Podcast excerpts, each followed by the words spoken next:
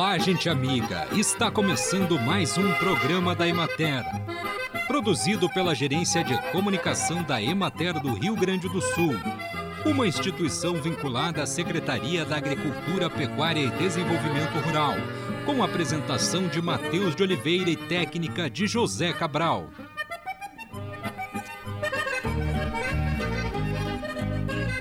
O calor é especialmente perigoso para as pessoas idosas, que podem ter menos percepção das alterações associadas ao calor.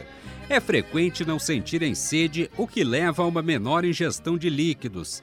Por outro lado, o organismo pode não ter a mesma capacidade para realizar a termorregulação necessária para prevenir os efeitos negativos do calor intenso na saúde. As pessoas com doenças crônicas são mais vulneráveis aos efeitos do calor, pelo que é necessário ter cuidados especiais.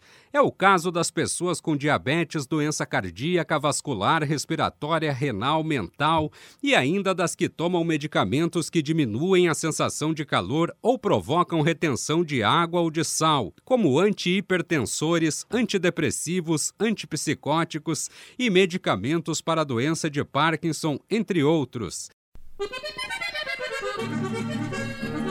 A climatização da banana pode ser feita na mesma câmara de frigoconservação ou em outra, também com umidade mínima de 90%. O que muda é a temperatura que deve ficar em torno de 14 a 24 graus. Quanto maior a temperatura da câmara, mais rápida será a maturação. Deve-se ter o cuidado de facilitar a ventilação entre as caixas para evitar a ocorrência de fermentação. Para tanto, as caixas devem ser empilhadas no padrão blocos alternados. Na climatização, utiliza-se como indutor da maturação o gás de etileno. A dosagem recomendada para a climatização com etileno é de 28 litros para cada 28 metros cúbicos de câmara. Se for utilizado produto comercial contendo etileno, a quantidade será de 280 litros para 28 metros cúbicos. Para a correta dosagem e manipulação do etileno, deve-se consultar o fornecedor do gás. Durante as primeiras 24 horas após a aplicação do etileno, a câmara deve ser mantida hermeticamente fechada. Após este tempo, procede-se à ventilação da câmara, abrindo-se a porta por 15 a 20 minutos, a fim de supri-la com um oxigênio essencial à respiração normal das bananas, evitando-se a ocorrência de fermentação. Acompanhe agora o panorama agropecuário. No período de 10 a 16 de janeiro, as condições do tempo foram adversas ao bom desempenho da cultura do arroz, além das dificuldades referentes à disponibilidade de água para irrigação. As temperaturas superaram os 40 graus nas principais regiões produtoras do estado. Calor extremo durante a fase reprodutiva pode causar a esterilidade de espiguetas e a não formação do grão, comprometendo o potencial produtivo dos cultivares. No centro e oeste do Rio Grande do Sul, agricultores moderaram o uso de água para a irrigação das lavouras, pois em parte das barragens e cursos d'água não há reservas acumuladas ou vazões suficientes para estender a operação até o final do ciclo. O gasto hídrico é potencializado também pelos solos mais secos e pela elevada evaporação. Risicultores adotaram a estratégia de priorizar a irrigação em volume e frequência recomendados em glebas nas quais o arroz está em fase reprodutiva, irrigando parcial ou intermitentemente as que estão em fase vegetativa. Em relação ao aspecto fitossanitário das lavouras de arroz em fase de emissão das panículas e de floração, foram realizadas pulverizações com fungicidas, tendo em vista a previsão meteorológica de sequência de dias com chuva ou nublados. Nas cultivares com resistência às principais doenças, não foram realizadas pulverizações complementares como forma de reduzir os custos de produção.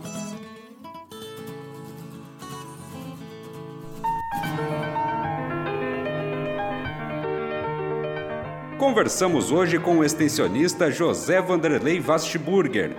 Até 50 litros dia, comparado 2015, que tinha 3.128 produtores, para 2021, nós reduzimos para 270.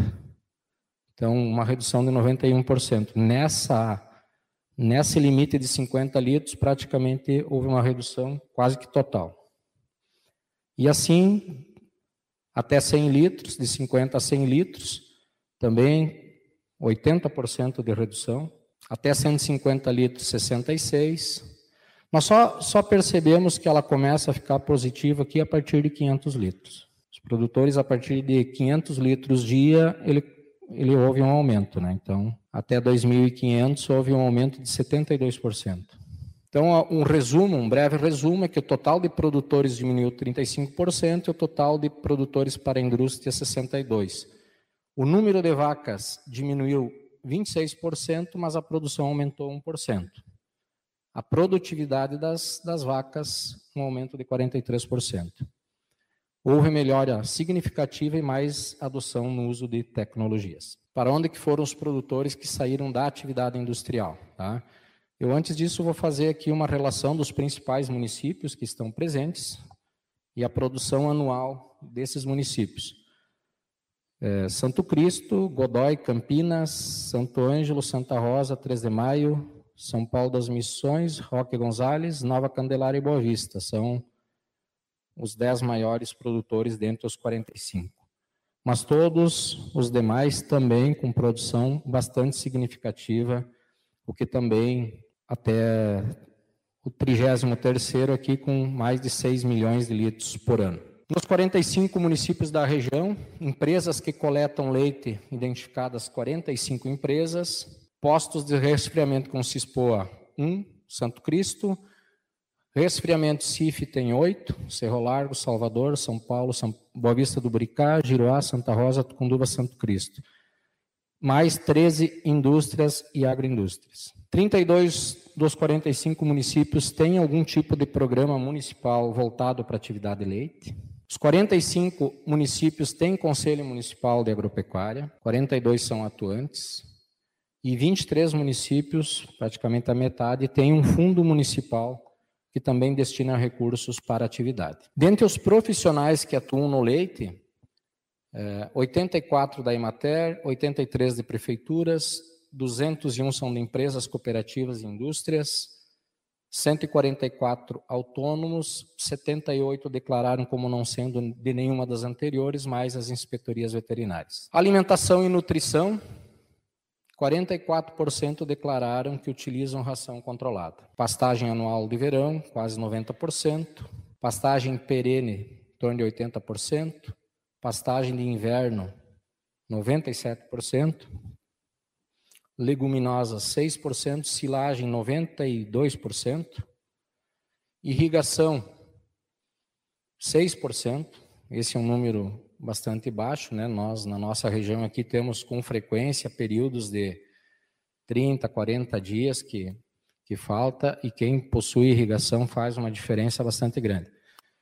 A base de pasto, pastoreio rotacionado 84, semi-confinamento, confinado então, freestyle composto barn que tem aumentado bastante. A composição do rebanho, 57% são de, de, de vacas é, holandesas, quase 20% que Jersey, holandesa com Jersey, 18%, Aqui pode ter um, um, número, vai ultrapassar, porque às vezes o produtor também identificou que ele tem as duas, né? Tem cruza e tem uma das, das demais. É, 608 inseminadores nos 45 municípios. Praticamente todos os produtores que estão entregando para as indústrias, que era 5.710, 518 utilizam inseminação artificial.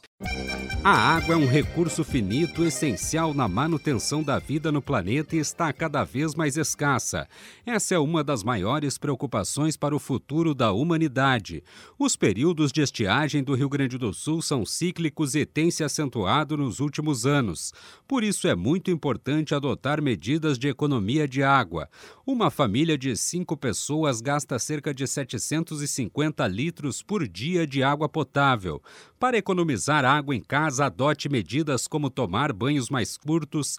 Um banho longo pode gastar mais de 250 litros de água, enquanto um banho de 5 minutos pode economizar até 200 litros. Feche o chuveiro sempre que possível. O ensaboamento do corpo e dos cabelos não precisa ser feito com o chuveiro aberto. Se o chuveiro voltar a ser aberto apenas para o enxágue, o consumo cai de uma média de 180 para 48 litros a cada banho. Na pia, mantenha a torneira fechada ao escovar os dentes, lavar o rosto ou as mãos. E assim encerramos mais um programa da Emater. Um bom final de semana a todos vocês e até a próxima segunda-feira neste mesmo horário.